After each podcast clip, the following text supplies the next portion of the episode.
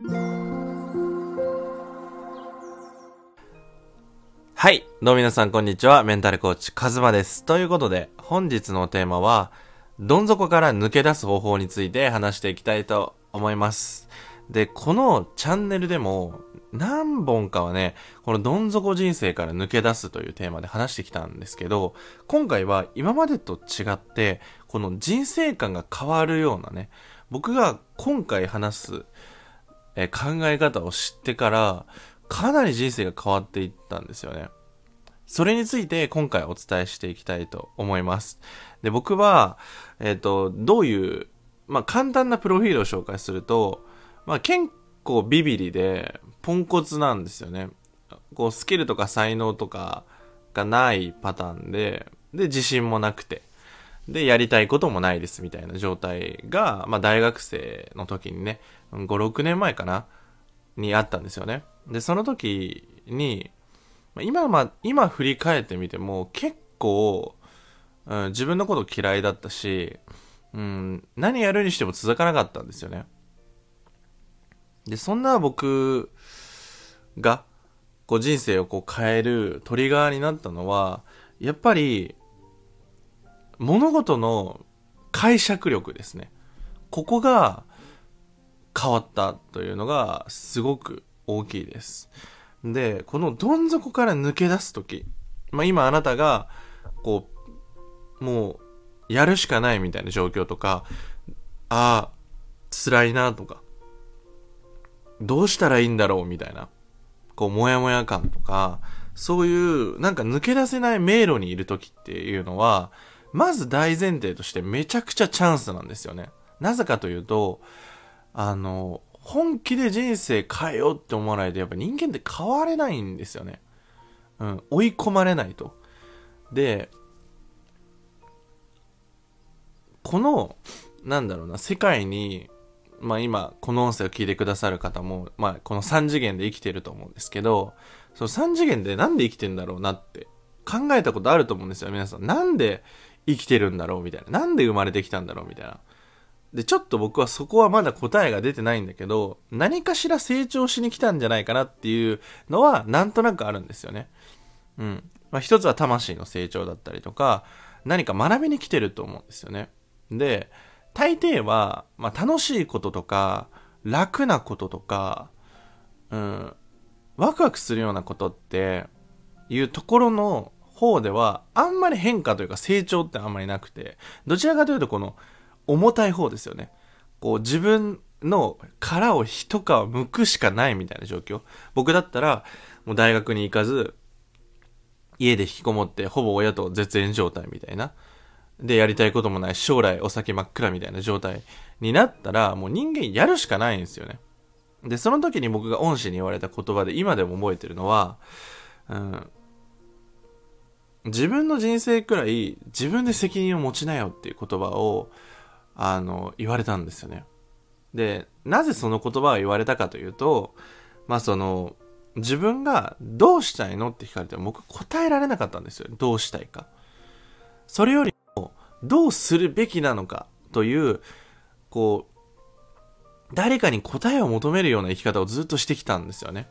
親に褒められるような生き方とか、誰かに認められるような生き方。それは相手に答えがあるから、その答えを知りたかった。今の自分は何をすればいいのか教えてくださいみたいな状態だったんですよ。で、このスタンスですね。このスタンスを僕は、その大学生のどん底時代に、まあ、変えられたと思ってるんですよね。もう他人のせいにするのはやめる。誰かに答えを求める生き方はやめる。これが僕はその時に向き合わされたうん、すごい大事なプロセスだったんですよね。で、どん底な時っていうのは、ついつい誰かに答えを求めてしまうんですよ。誰か、ここをどうやって抜け出すか教えてって。うん。って思うんだけど、実は、その答えを求めるというところは、その答えを導き出すのがすごい大事なんですよ。どん底から抜け出すとき、変化をするとき、本当の意味で自分の殻を一皮剥くっていうのは自分で答えを見つけて、そこに向けて動いていくしかないんですよ。だから、この覚悟を定めること。自分の人生は自分で責任を持つということ。うん。何が起きても自分のせい。自分に責任がある。うん、ここをもう決めること、受け入れることがすごい大事です。それまでの僕って、まあ、今でも起きてしまうんだけど、何かアクシデントとか問題が発生した時に、誰かのせいにしたくなるんですよね。自分のせいじゃないって。環境が悪いとか、時代が悪いとか、うん、まあ、政治が悪いとかね、うん、とか家族が悪いとか、周りの同僚が悪いとか、そういうふうに何かやっぱり自分の思い通りにいかないことが起きた時に、人間というのはやっぱり瞬発的にそこから逃げたくなるんですよね。向き合いたくなくなるんですよ。でも、僕はそのどん底、もう変わるしかないっていう状況なんですよ。もう変化を、もう、いわば神さんが促してるんですよ。もう、はよ変わりなや、みたいな。うん。じゃあ、その時に何をしたらいいのかというと、もう、この現実を受け入れるしかないんですよ。そして、ここまで聞いてくださったあなただったら、今、あなたが本当に何をやるべきなのかっていうのが、きっと分かってるはずなんですよ。うん。本当は分かってると思うんですよ。その答えをね。ただ、その答えが、めちゃくちゃ怖いんですよ。例えば、やったことがないようなこと。とか、恥をかくようなこと。リスクを負うようなこと。自分が不安定になるようなこと。うん、レールから抜け出すようなこと。まあ、とにかく、このピンチの時とか、どん底の時の変化っていうのは結構大胆なんですよ。そしてそれは自分で一番分かってるはずなんですよ。今、あなたが何をやらなきゃいけないのか。これは本音の本音では分かってるんですよ。ただそれを今気づけてないっていう状態の時は、きっと自分の脳みそがめちゃくちゃ邪魔をしている時。うんそこにやっぱ行きたくないんですよ。僕たちの脳みそっていうのは、ホメホ、えっ、ー、と、ホメオスタシスっていう、こう、向上性っていうものがあって、僕たちの体温ってね、こう、常に36度前後じゃないですか。それっていうのは、まあ、例えば寒いとこに行っても同じ体温に戻すとか、暑いとこにサウナとかに入ってもずっと同じ体温ですよね。僕たちっていうのは、一定の自分のコンフォートゾーンと言われる安心している場所に留まろうとするんですよ。例えば、うん、どっかのホテル行っても結局実家が安心するとか、うん、どんなうまい飯食っても結局実家の飯がうまいみたいな。その、安心できる場所ですね。このコンフォートゾーン、今あなたが生きている現状っていうのを変えたくないんですよ、脳みそって。なんでかっていうと、もしかしたら違う行動をとったら死ぬかもしれないから。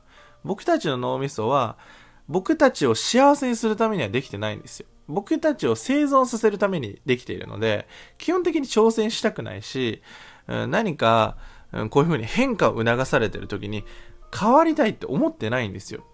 いやいや、変わんなくていいんだよ、みたいな。いや、これより悪くなるんじゃないの？みたいなね。ここで、大事なのはやっぱ立ち向かうことですね。うん。うん。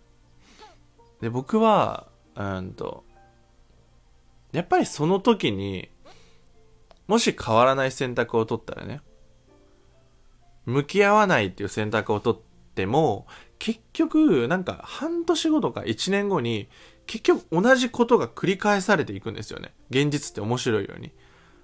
うん。なんかこう、ゲームみたいな感じなんですよね、この世界って。だから、うん、この課題、この敵倒さないと次進めないよみたいな感じなんですよ。ドラクエとかポケモンみたいな感じで。こう、ジム、ジムリーダーみたいな、こう、めちゃくちゃでかい課題をクリアしないと、次の街に行けないよみたいな感じだと思っていて、だから、これの逃げるっていうのは、自分の人生に、自分の本音から逃げてないかどうかなんですよね。旗から見るのがどうでもいいんですよ。例えば仕事を、えっ、ー、と、辞めるのか続けるのか。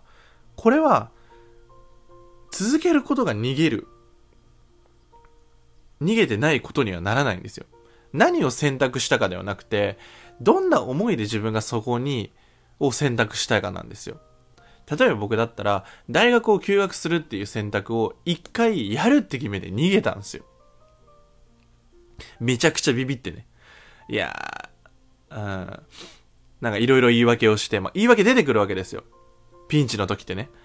何か、もう自分では分かってるんです休学するべきだってね。だって休学したいって思ってるんだから。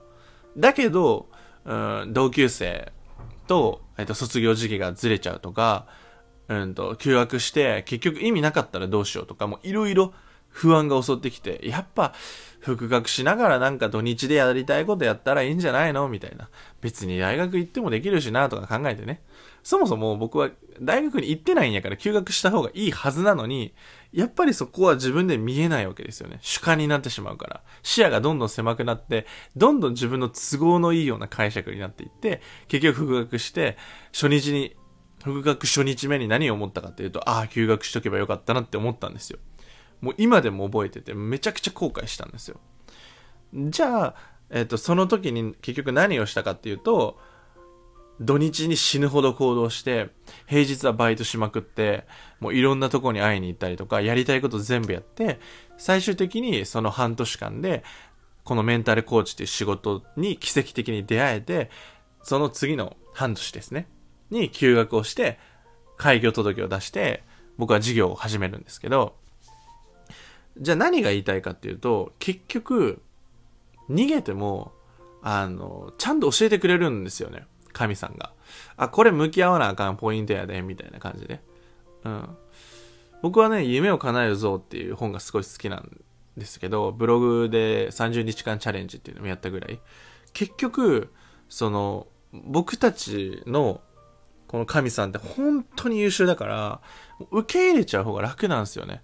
ああ、もうこれ、結局向き合うっていうことなんかな、みたいな感じで。うん。本当にここは。うん。じ、だから今回ちょっといろんなとこに行ったのでまとめると、まず一つ目は自分の人生は自分の責任で決めるということ。自分の本音。誰かのせいじゃない。今まで、今あなたのこの現象があるのは、あなたが全て選択してきたっていうことを受け入れるということ。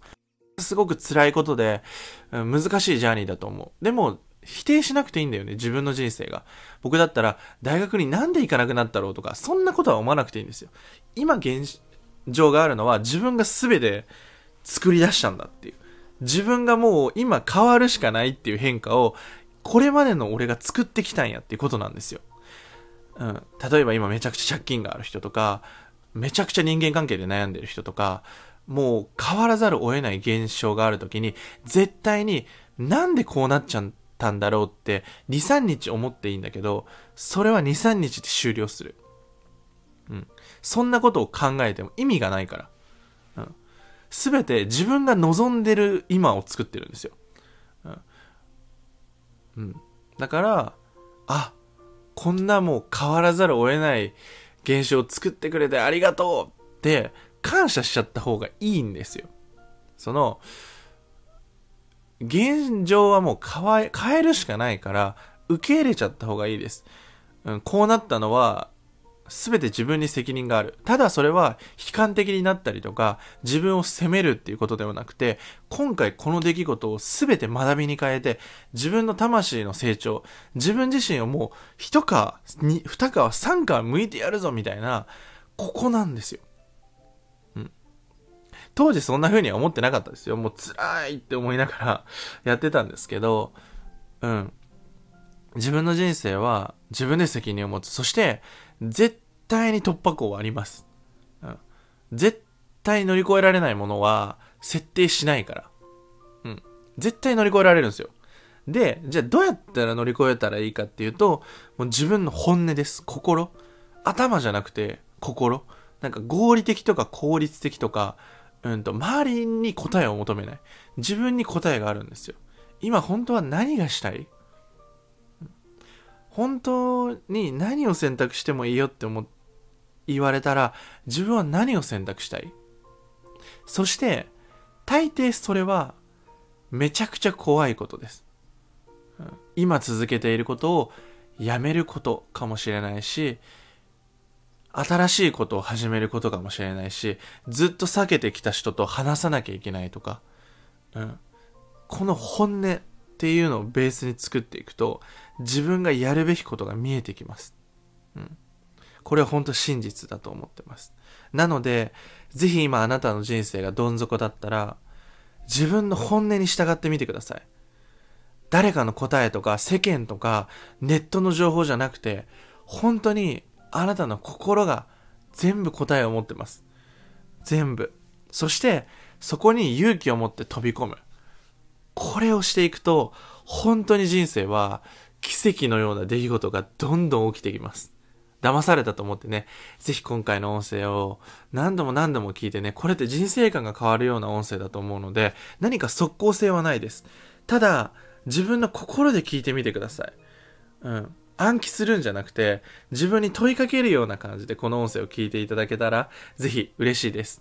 ということで、今回の音声で何か一つでも学びがあったりとか感じることがあったら、ぜひコメント欄にコメントしていただけると、すごく嬉しいです。他にもグッドボタンだったり、チャンネル登録もお待ちしております。概要欄だったり、コメント欄に僕の公式 LINE の URL を貼っております。そちらでは、僕が今回どん底人生からどうやって理想の人生を手に入れたかというロードマップだったり、本当の自信のつけ方のウェビナーだったりとか、限定でプレゼントしていますので、まだ追加してない方は、ぜひそちらを追加していただいて、本当に人生をより良くしていただきたいなと思っております。公式 LINE の方では限定企画だったりとか、他にはね、出してないコラムだったりも配信してますので、ぜひ必ず追加してください。ということで、次回の音声でまたお会いしましょう。以上、カズマでした。またね。